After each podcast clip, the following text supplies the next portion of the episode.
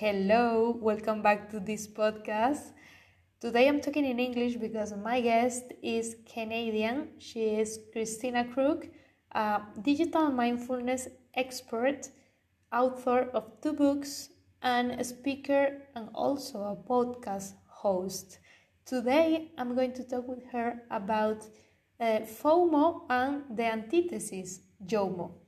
Why we are talking about FOMO? Well, FOMO is fear of missing out. Is uh, this thing we have when we um, feel we are missing something better than what we are doing right now, and this could sound like nonsense, but it's actually um, draining our uh, life, our real life, because we are like obsessed to see what other people are doing, saying, and in the social media. And um, when our focus is in that, we miss actually what is the real life about it. She discovered all of this when she uh, decided to do a digital detox um, for 31 days. And yes, she survived. And not only survived, but she created then a method called the JOMO method to help other people to reach this uh, point of healthy relationship between the offline and the online. So, thank you for being here. If you want to listen it in Spanish, just go to YouTube because there is a automatic translation in YouTube. And if you want to hear this in the original uh, language, stay in Spotify, Google Podcast, Apple Podcast, or wherever a channel you are listening to me. We are here with, with Christina Crook in this special episode of the podcast. So thank you, Christina, for being here. Thank you for having me. well, Christina, I'm going to start this conversation with uh, the beginning when all of this happened to you in your in your life, no? Um, I well, it all started when you decided to turn off your digital life, and mm-hmm. and now this has like uh, many terms. One of them is digital fasting or digital detox, no? And I wanted to ask you what what happened to you in this time in this period you decided to to do this mm. yeah so it's interesting i've been reflecting a lot on the beginning of my journey in this work because it's actually just been exactly a decade that i began this work and i had this sort of crisis point that i think many of us have faced or are facing or will face in the future around our challenges with technology. And for me, I think probably the, it started earlier on for me than some other people because I studied communication in university. That was my major. And so I was keyed into the changes that were happening in terms of social media, you know, coming on the scene at that point, it was just primarily Facebook um, and being like really noticing how it was changing me and changing my peers um, and also just changing the culture at large. And so what had happened was I moved from Vancouver, British Columbia, Canada to Toronto, Canada. And if you look at a map, it's very far. It's like, you know, I mean, it'd be all of Europe. It, it's, you know, a huge continent. So basically I, I, I flew and moved across the continent and all of a sudden in sort of one fell swoop all of my relationships like 99% of my relationships other than with my my husband and my kids um, were mediated now in some way through the internet. So i would have to use my phone text um, email obviously and then social media to kind of keep up on what was happening in my loved ones lives. And i started to notice that i was beginning to get what i would call lazy um, in the ways in which I was connecting. Uh, you know, we all know the term lurking now. I don't know how it translates for you, but that idea of like just looking at what people are posting and kind of piecing together a story. Mm. Um, and back then, you know, there was no language for this. There was no real critique of doing this, but we know now, right? It's the idea of the highlight reel. Like the people, the things that we post are like the best and brightest parts of ourselves, but there's so much that we're not seeing. And so i was noticing how i was starting to post and and behave in that way. I was noticing how much time i was wasting in those spaces and not putting in the effort of actually picking up the phone and calling my brother or my grandma or my best friend um, because obviously I, that was the tool that i had at hand.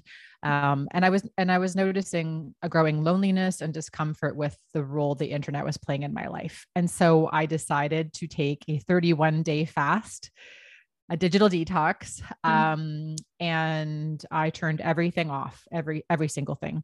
I, I could use my phone as a telephone like linked to telephone you know for basically for like safety reasons like 911 or whatever.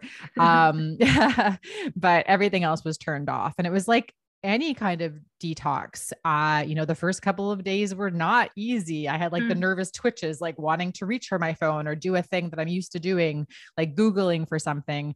Um, and then I realized, oh, I can't Google for like a good pizza place or um, whatever, a locksmith or whatever the case may be. And so it was very interesting because some people were like blown away and very receptive to this idea of unplugging. They were like, yeah, yeah, yeah, that sounds awesome. And other people were like, I'll just they basically said it'll be like you did you don't exist. They'd be like, oh, Christina just disappeared for a month. Like, I guess we'll just like they were not willing to put in the effort to stay connected to me, like putting in that extra, right? Like, um, anyways, it was such an amazing experience though. Overall, what I did instead of being online is I wrote a letter to the same friend every single day, um, mostly on an old typewriter, chronicling the experience. Um, the primary results of which were just like an incredible peace of mind. Okay. Like it was like all the cobwebs or fog, like brain fog, just cleared away. And I could think clearly. I had two young kids, but I was actually like creating a lot during those 31 days. Like I got so many creative projects done because I just like wasn't wasting any time. Like we actually have very long days if you take away all the digital distraction. And I realized how much all those little five minute and 10 minute and 20 minute online check ins actually add up to over the course of a day. And so I was channeling those energies towards the things I really wanted to do, like call my grandma, write poetry, go for a long walk with my, you know, my kids or my neighbors. Um, so that's where it all began for me. Hmm. And you said it was difficult the, the first days because, of course, like when you take out an, an addictions or something, no? I mean, how you overcome these these feelings? Because um, maybe some people that are here hearing us today uh, feel like they can try it, but they don't think they could maintain this for for so long. Yeah. I will say that it is much easier to remove it entirely than it is to put all kinds of rules around the ways that you'll use it. And we'll get into conversations about that because i do advocate for digital mindfulness and you know we could talk about digital the idea of digital minimalism right? Mm. minimally using technology only really for what's really needed. But I will say that the removal of it was so easy in the sense that I wasn't having to make a hundred decisions throughout the day hmm. to check Instagram, to not check Instagram, to text, to not text, to check my email on my phone, to not check my, e- right? Like all of those decisions require so much energy on our part, way more energy. So, in fact, it was way easier to do that than to come back online and then sort of implement um, you know, my routines and habits and barriers around the ways I would continue to use technology. So for those of you who are listening who are like, this could never happen for a whole bunch of different different reasons, I would just challenge you to do it for one day, mm-hmm. to do it for one day, but do it all the way. to remove technology completely for one day. But don't just leave an empty container. That's the thing that freaks people out they're like uh so then i'm gonna what sit around on my couch and twiddle my thumbs and like right? Like what am i gonna do with myself? You need to have a plan. You need to find better stuff to do. Plan a brunch with your friends. Go for a walk in an area you've never been before to before but you've always been curious about go play some sports, do some kind of arts or craft activity, read the book that you've been meaning to read, right, for forever, and actually read for like a few hours, right? Like really lock some reading time. Think about the things you want to do. And then the removal of the technology is not so hard. Mm-hmm. There is something I, I'm going to, I, I want to ask you because you did this uh, in uh, your daily uh, basis work life, right? Um, today I see like many influencers uh, confessing that they do this like often, but I see they do this in a in an environment like a retreat or a vacation mode. I I don't know. Mm -hmm. I think mm-hmm. when you do that in this environment, is it could be easier Right? Absolutely. Absolutely. I mean, it's absolutely easier to do it when you go on a holiday. And we should be clear like, that is a privilege, you know, many people cannot afford. And so I am very aware of the ways in which this conversation can really be, you know, locked into a kind of privilege that a lot of people have. Like, some people will say that the new luxury is unplugging right? Because a lot of people don't have that luxury. Their jobs are literally tied to the devices, and yeah. there's a lot of inequities around that. Um, but I will say that it is possible, more possible than we believe, to actually implement these types of breaks. Um, and like the reality is, is we do have weekends, right? We do have hours when we should be off. Um, but we've become so undisciplined in the ways in which we you know use that time and so um, i see what I, I have your questions here so i'm reading it reading it back myself i really like that you're um, addressing this you know that influencers and you know public personalities do this but it's like I'm unplugging, peace out. I'm going to the Bahamas on my luxury vacation. Like, yeah. good for you. It's really nice. Have a good time. But like, that's not my reality.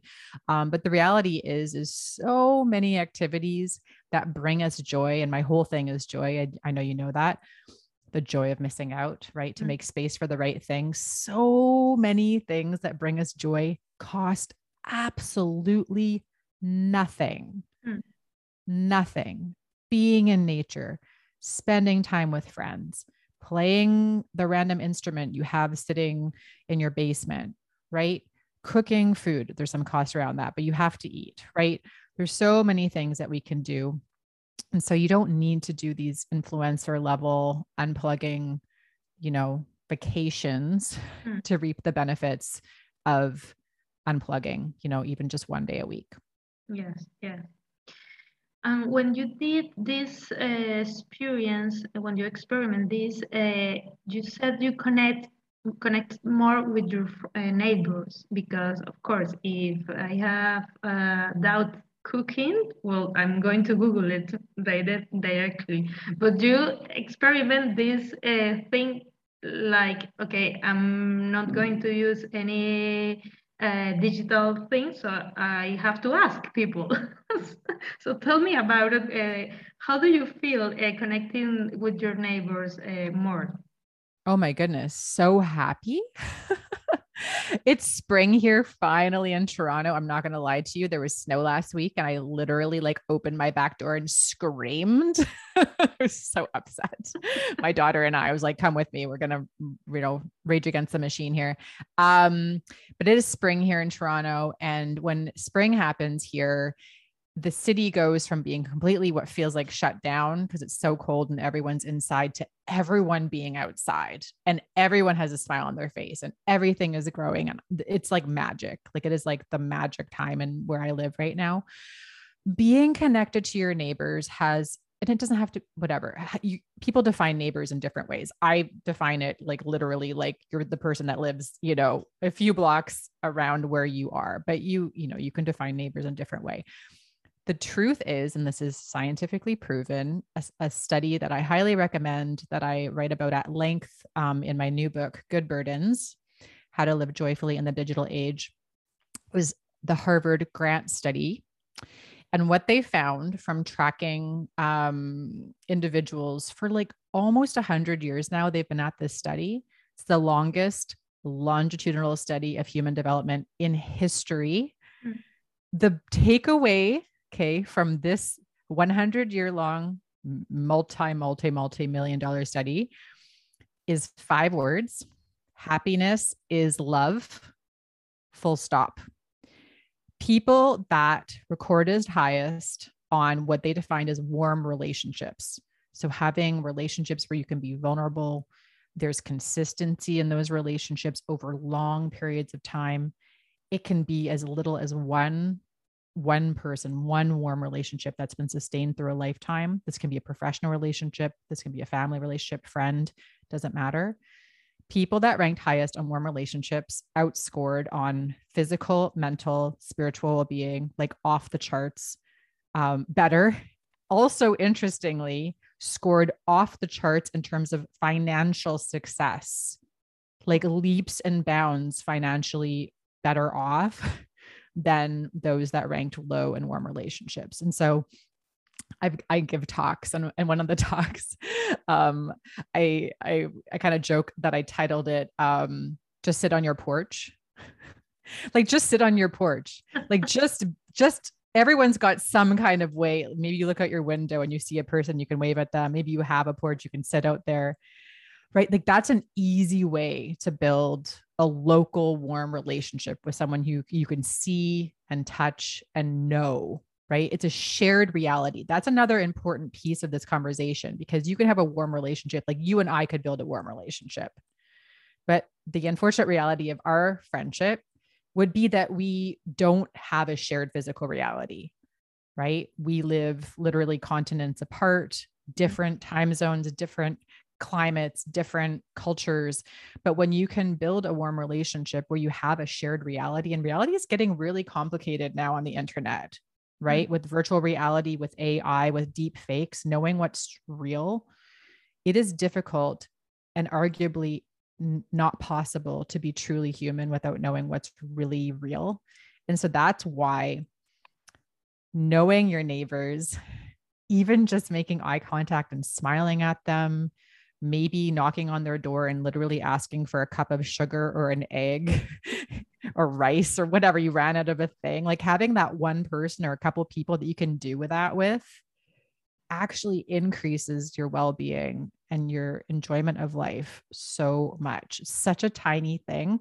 I actually have a neighbor map. So it's a little piece of paper. It's on my fridge. And every time i meet a new neighbor i draw them on there they're like little stick figures or it's a dog or I draw their house number or whatever because I'm bad at remembering that stuff. I'm very visual. So if I mm. meet someone, I make a point of just jotting it out on my little piece of paper, my little neighbor map on my fridge. So maybe something you want to try. wow. I mean, this is like mm, amazing. it's like going back, uh, I, I don't know, a lot of years when people actually mm, communicate like this. and it's possible, but you have to, if it's not happening in your world, then you need to be the instigator. You need to be the person that takes that vulnerable step. Just, hmm. just say hi. Like, how does how good does it feel when you walk down the street and someone just like makes eye contact and just even if they you can't say hi, like just smile. Yeah. Or like, good afternoon, hmm. beautiful day. Right. It's so we think it was a small thing, but all of those small connections that we lost, especially over the last two years, right, is what makes a life, mm. is what makes life worth living. Like having that little chit chat with the barista, right, at the local coffee shop, whatever, like those little points of connection. Hmm. Um, mm. And we need to start building those back. Yeah, yeah. I think uh, these two past years with the pandemic thing, uh, everyone has to had, had to knowledge this. I mean, it, it's obvious we need we need contact, uh, real contact, physical contact with people, not only yeah. the internet thing, which is wonderful. But okay, it's not all. it's 2D, people. We weren't built in 2D. We were built in 3D these yeah, yeah, yeah, we're not brains on sticks right? We're people with bodies embodiment all of these things are important. And we don't understand all the science of it. I think it's also important to say i'm a big believer in just intrinsically knowing something's true. Like we're so obsessed with science and like i am pro science like all the way. But I think we also just need to trust our own knowing. Like Hmm. we just know it feels better to sit on a couch with your best friend Yeah. and like see them and and be in a space with them than it does to have a Zoom call. Like we don't need to pretend that this is doing for us um what that does. Hmm. Um, we need something more. And even if you don't have words for it, even if you don't have the stats or the studies to back it up, you can just trust that feeling and lean towards those things and prioritize more of those things. Like Yeah. you don't know, you don't know why going to to kick the soccer ball at the field for 10 minutes makes you feel so good. Who cares? Like just do it. Yeah, just do it great. for Yeah. pure joy. That's For it. pure joy. Yeah. yeah. we are, we are talking about this uh, in a moment. Um, I'm going to ask you about uh, the concept of FOMO because I was thinking like this concept it has been around us for many many years, Mhm. but uh, I think in the beginning we didn't use this uh, this term uh, to talk about something bad, but now we have come to understand it's a bad thing. But how uh, it did happen? Uh, when when you research about this, what do, do you discover about the the FOMOs, the, the fear of missing out? So it's, I, I I I read this question in advance and it was interesting. So I'm curious what the good meaning was. Like what how, what is like what is the positive connotation you have with FOMO? I mean, I have uh, a lot of friends in that in that time uh, when when this term like come to the world Mhm. that they used to say like I don't want to miss anything. Like FOMO, it's like it- it's my thing. I mean, I want to be in all of the, my Oh. plans. I want to be that here, that.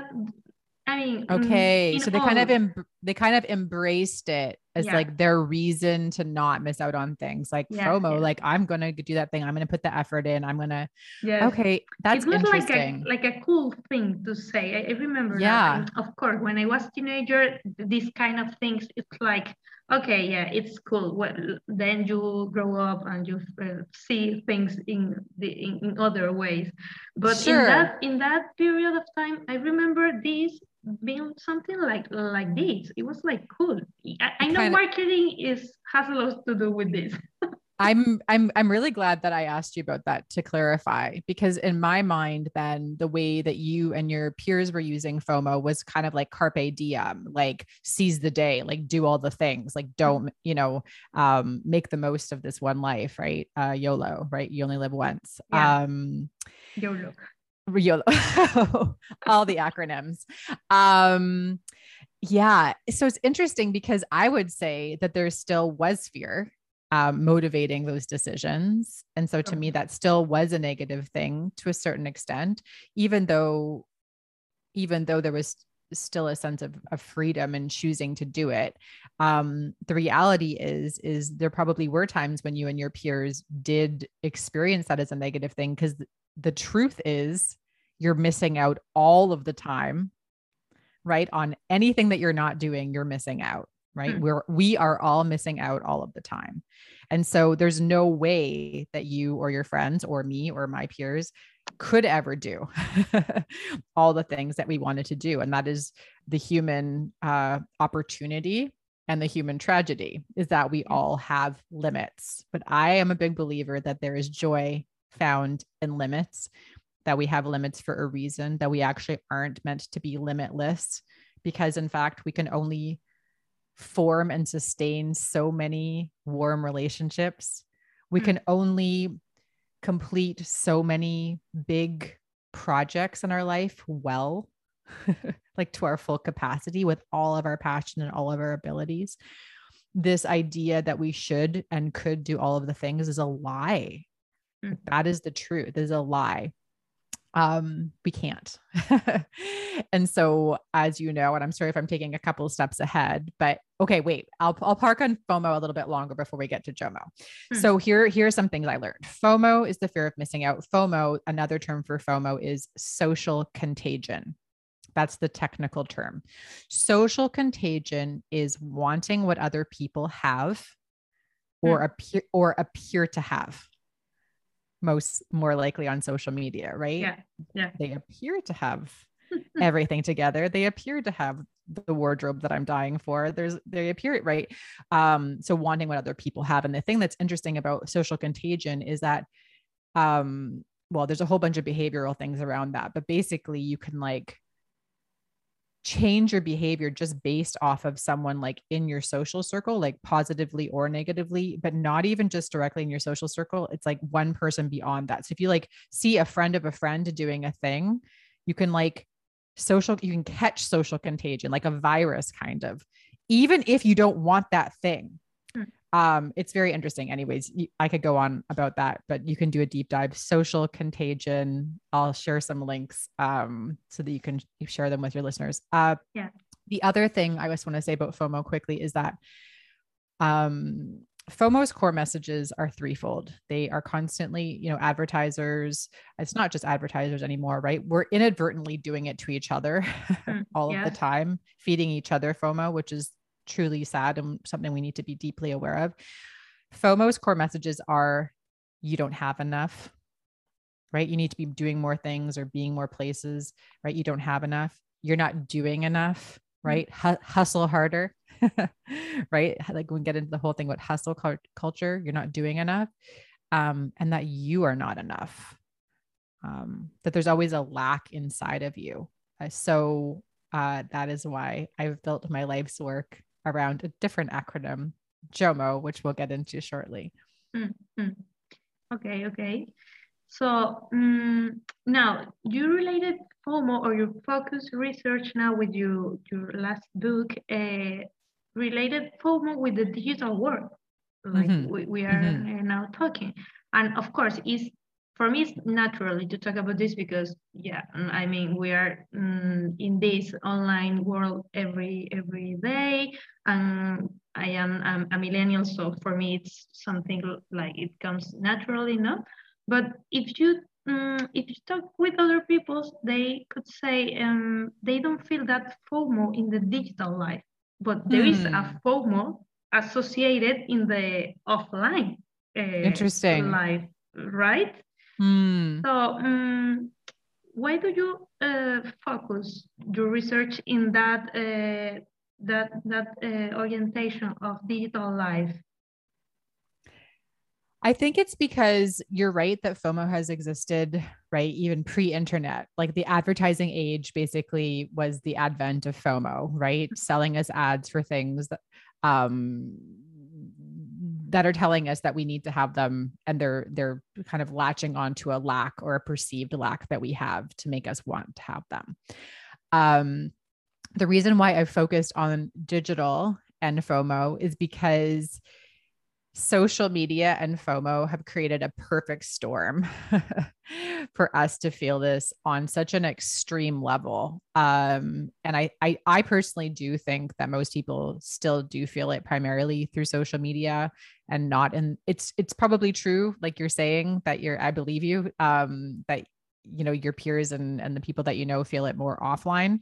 Um but i would say for the majority of people at least the people that i work with which i i guess would be primarily in north america though some europe and australia and other places um, do still experience it primarily online. And so i can't serve all people in all the places um, but the digital space is is extremely interesting to me because the big promise of the internet was that it was going to be like a global democratizing, yeah.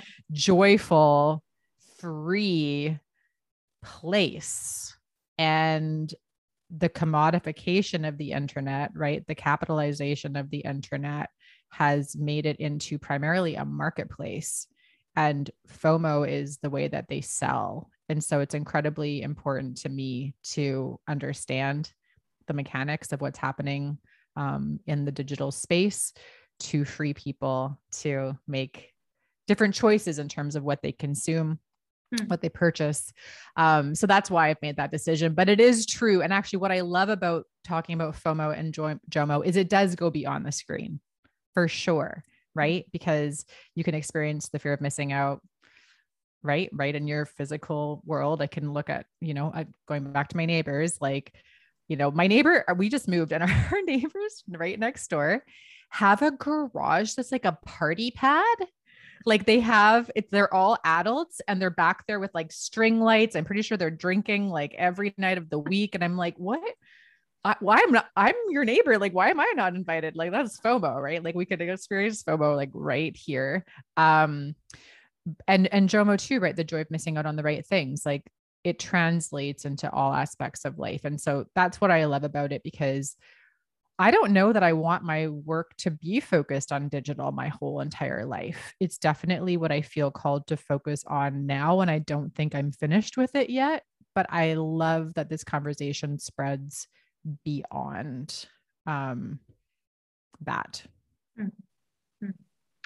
Okay. Um, for people who are listening to us right now, they can they could be uh, questioning like how can can i know if i am suffering from fomo like can we describe uh, symptoms about this disease mm-hmm. yeah i mean going back to what i said before you can know you're suffering from fomo if you're constantly bombarded by thoughts in your head that you're not doing enough and that you don't have enough and that you mm-hmm. are not enough that's how you know if you're suffering from FOMO. And what I would say to you is to begin to one, notice the sources of those voices, and then begin to systematically eliminate them.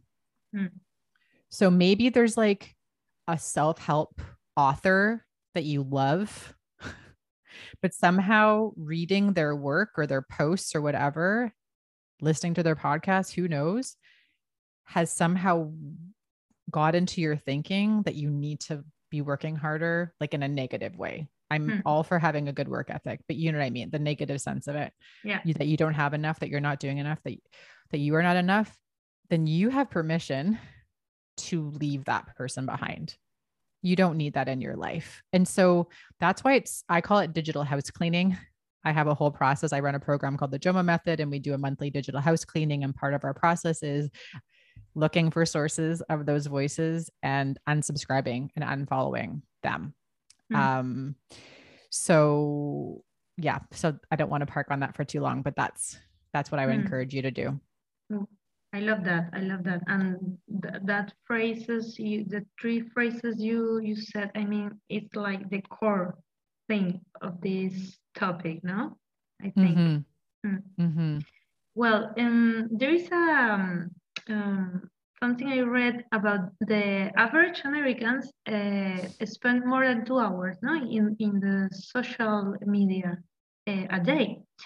And if we sum that, it's like five, five and a half years of our lifetime. And uh, well, I read this and I, I just think it's, it's a lot. It, it's for me it's dramatic but i share this um, with with a friend with uh, a few friends and some of them they didn't uh, feel it sounds so dramatic because uh, i don't know they are not so attached to their phones or they are not so attached to the digital world but i just keep thinking about if if we kept track of this amount of time which we spend on our phones, I don't know if, if this could um, be like a, a wake up for for people yeah. in general to see.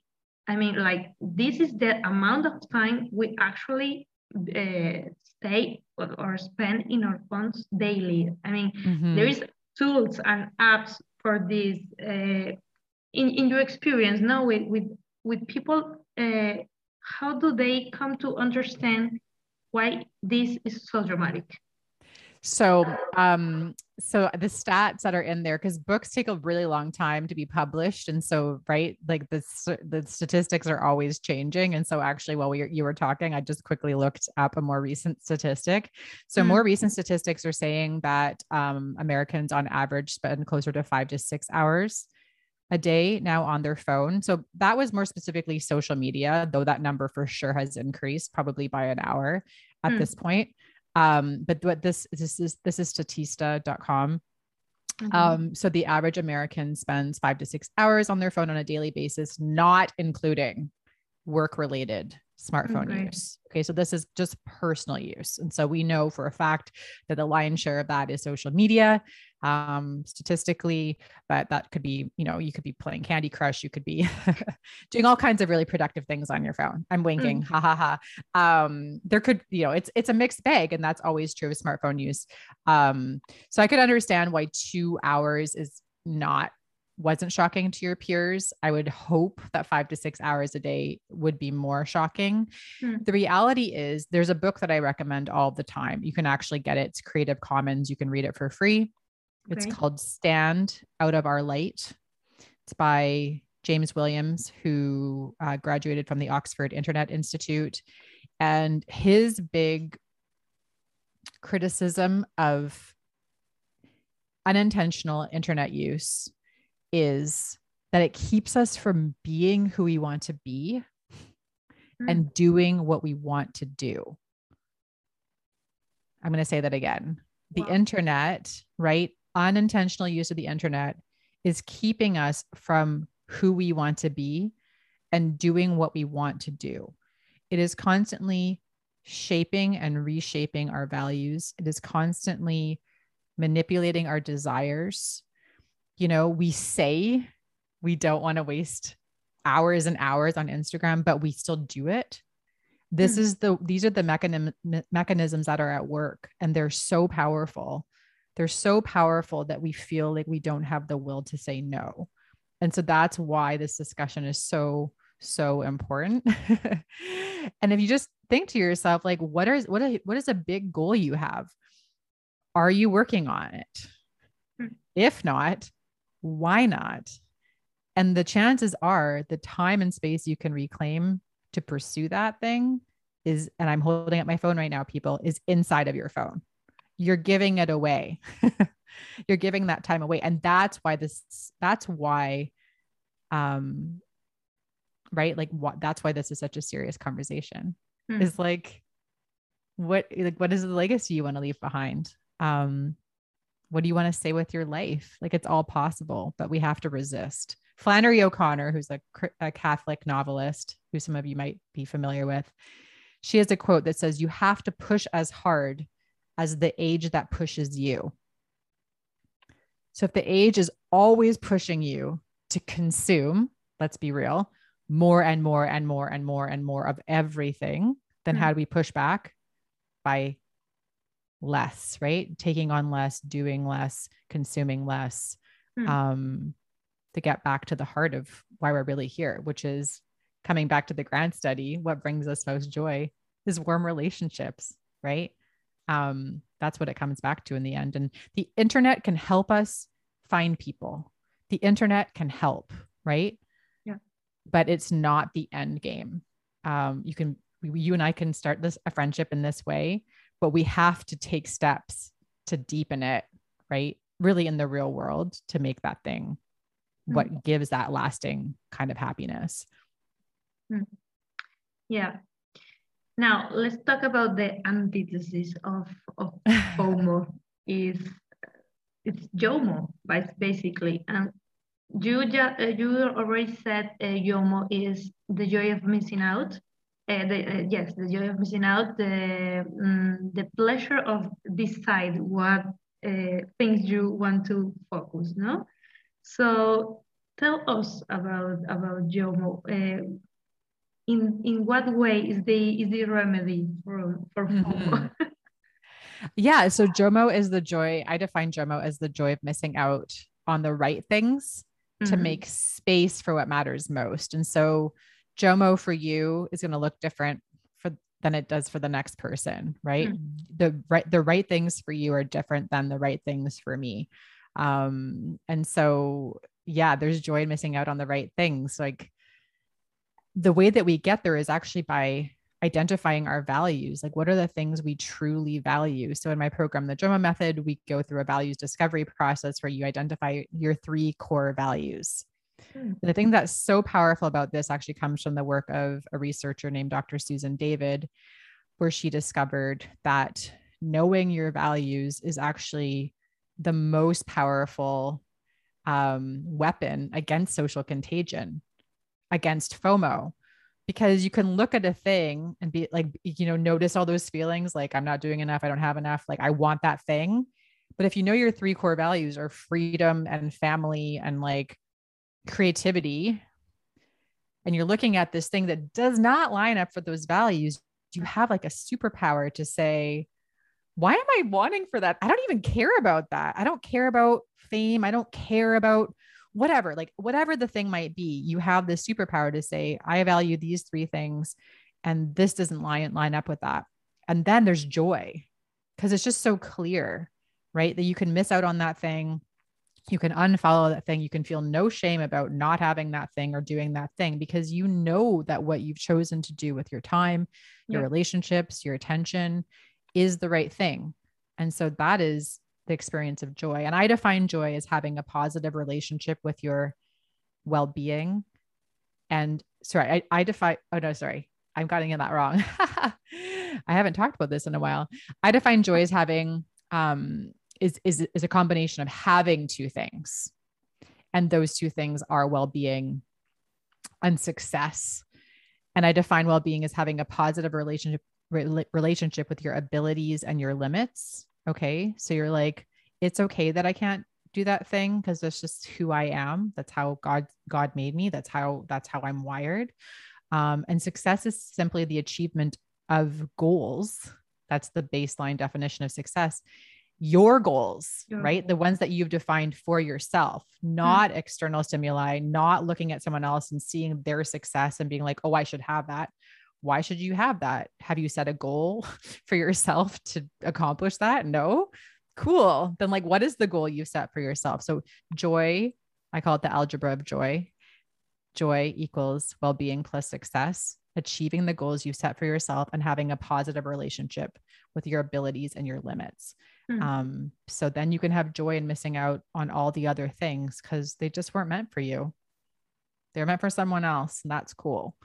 Yeah, yeah. Well, I'm, I'm just thinking all the time in the influencer world and the influence it has in the minds of, of everyone who actually um, let them to set their goals and let mm. them to hmm. set how they how, how they need to look the the things they they want they they enjoy it no yeah well yeah, that's I mean that's the big argument in that book I already told you about Stand Out of Our Light.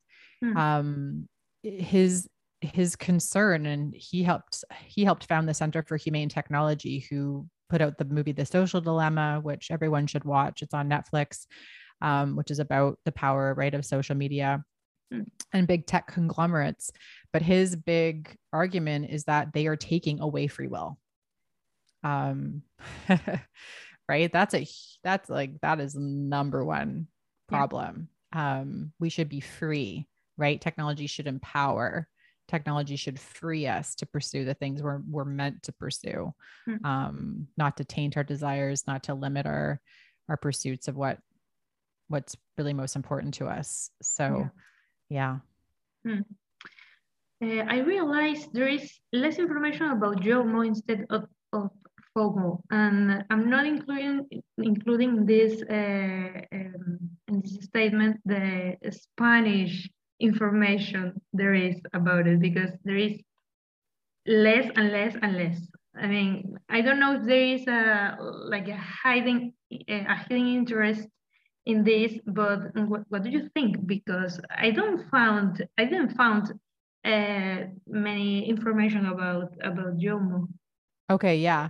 Um, well, when people discovered Jomo, they just peace out from the internet. Jomo, like, I don't need to be here. Like, yeah. that's honestly, that's why, because there's no incentive. There's no, there's no financial incentive for people to, hmm. right, jump aboard Jomo. The the whole premise of Jomo, and it's so ironic because you know, whatever, I'm a thought leader, right? Like whatever this term is, thought leader. And um, my first book like was all about giving people permission to get off the internet. Um, and I really didn't see how I could with integrity promote the message of Jomo aggressively on the internet. Yeah. Hmm. And so it has been such a fine line for me in terms of marketing, in terms of, um, you know, really growing this movement because I don't want people who discover Jomo to tweet me, to take a photo and then hashtag it and send it, right? Mm. To post it. Like that is the antithesis of the whole message. So my hope is that there are secretly, and I believe there to be millions of people who have discovered Jomo in some small corner of the internet or the world or in a book or in a podcast or whatever the case may be. And they are peacefully, joyfully doing their thing in the world. And I am totally at peace with that. I love it. I love it. I expect with this podcast, uh, many people, uh, well, Spanish people, also uh, can take the opportunity to know about Jomo. Yeah. Mm. yeah. So you can say uh, some tips tips about uh, how to start practicing uh, Jomo. You said it's an individual thing. I mean, there is no like um, like a manual, no, for for everyone. But I mean, um, some tips about it. Uh, how can we experiment uh, experiment Jomo? Mm-hmm. I mean, I have a practice that I love to recommend that helps you identify your joys and the things that are stealing joy. So, the things that bring joy and the things that take away joy. Uh, the practice is simply asking yourself at the end of each night. You know, you can just take a couple of minutes. I recommend doing it on a piece of paper, but you can also just do it in your mind. And you ask yourself these two questions What today was most life giving? And what today was most life taking? Um, and be honest, right? About what happened for you that day, because it Mhm. changes over time. What today, not yesterday, not past Christina, you know, not future Christina or who the person I like aspire to be, like today, what was most life giving and what was most life taking. Um, and over time, you begin to identify the things that bring joy and the things that steal joy and then you can joyfully begin to miss out on the right things the Yeah. beauty the beauty of this practice is that you don't have to then add a to-do list like do more of the joy thing or do less of the joy thing just unconsciously just being aware of those things you are going to over time begin to choose to do more Mm. of the things that bring joy and fewer of the things that steal joy so if you feel like the life-taking thing is scrolling whatever Instagram, TikTok um, for like hours longer than you intended, right? That's in your awareness now. And you notice that, like, when you went out for that walk around the block and struck up a short conversation, that that was your life giving thing for the day, then chances are you might choose to do that again tomorrow. Um, and that's the way you can start experiencing the joy of missing out on the right things. Hmm, hmm, That's easy. Uh, I mean, it it's two practical things that mm, it's easy to try it. I mean, it's great. Well, uh, mm, tell me about you the Jomo method. I mean, briefly, but I want to know um, how you create this method, and are you using it uh, with uh, business or companies too? Yeah. Yes, I am.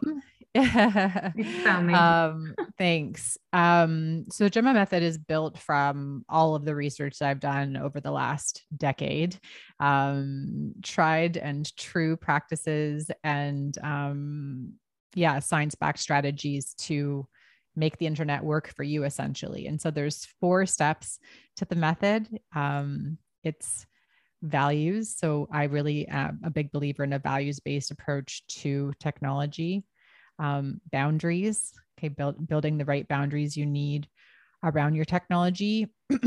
Ultimately, where we're going with this is to have authentic presence, to have a, to show up authentically, both online and in the real world as yourself, and being really clear on the ways in which the internet is serving you and not serving you, and then systematically bringing those things into alignment. So it's extremely practical. It's uh, like world class video, like video recorded lessons, but I also have all the material um, available as text and as audio downloads. So if you like listening, you can walk and do the lessons. If you like watching, you can watch. If you just like to read, it's all there for you to read and to have translated um, to use a translator for that. Um, people's lives have been completely transformed through this program, and I obviously highly recommend it. There are very, very few digital well-being programs in the world. This is one of the only ones. So, hmm. um, if you're interested, please check it out. You can go to experiencejomo.com or christinacrook.com. They both get you there. Mm-hmm. Yeah, I'm going to leave all the all the ways to contact you and and people uh, to know this this fantastic method. It's thanks. It's fantastic. Well, the last question I have for this episode, and is the question I always close every episode, is what do you think uh, is the worst of this um, thing of, of FOMO? I, I used to call it the worst todo mal because the name of the podcast is is uh, is that. But I don't know. Tell me, in your opinion, what is the worst thing? I think the worst thing is that people will look back on their lives and have big, huge holes where they'll look back and not really know what they did, right? With their time, with their, with that year or those months or th- that decade, right? Um, that that's it is the the biggest the worst of the situation is living a life with regret. So if you're listening to this today i believe you're listening for a reason you can turn this around you can reclaim your time and focus and attention and your joy um, today mm. and in the book good burdens there is a lot of material about it mm-hmm and yeah. yeah. and then also my original book the joy of missing out so yeah. both of yeah. those yeah to live in this minimalist of technology you said at the beginning to, to the, the technology should, uh, should serve us uh, and not on the contrary no absolutely absolutely and there are there are many many people working at the highest levels of government and organizations that are working hard to make a better internet for us um, so there's hope my friends. It's not all on you, but do take this. I encourage you and, and challenge you to take the steps you can take to make your life with the internet better and more joyful. Well, there's hope. That's mm-hmm. the it's a great sentences to end this this episode. So thank you. Thank you very much, Christina, to have to be part of this episode, to accept this invitation and put time in this. My pleasure. Thanks so much for having me. Thank you. Bye.